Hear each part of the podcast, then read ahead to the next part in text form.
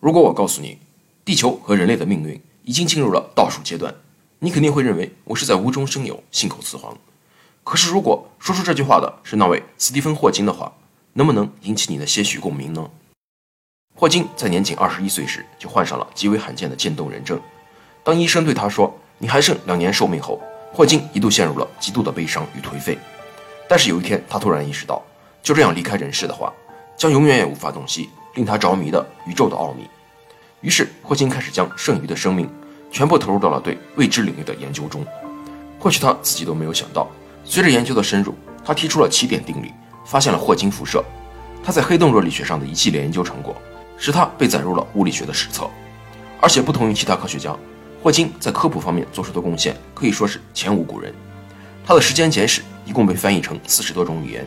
销售出一千多万册，是现代最畅销的科普作品。其实，霍金对于地球的未来抱有一种非常悲观的态度。本期视频，我们就来看一看霍金在临终前留给人类的五大预言。霍金认为，在未来社会，由于超级人类的诞生。整个人类社会的两极分化将会变得极为严重。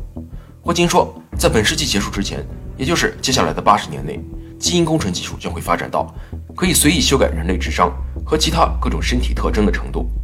并且世界各国的法律法规也将会允许这项技术的广泛使用。霍金认为，只要这个潘多拉魔盒一被打开，基因改造将会成为新的常态。但是，能够付得起巨额改造费用的，都是身处上层社会的有钱人。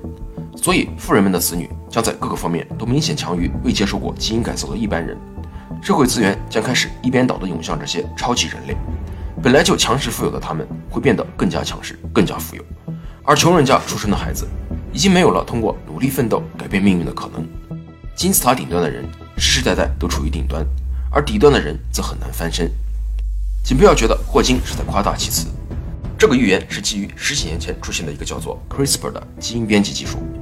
这项技术把基因编辑所需要的时间从原本的一年缩短到了几个星期，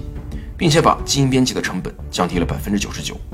毫不夸张地说，这项技术把基因改造带入了一个全新的时代。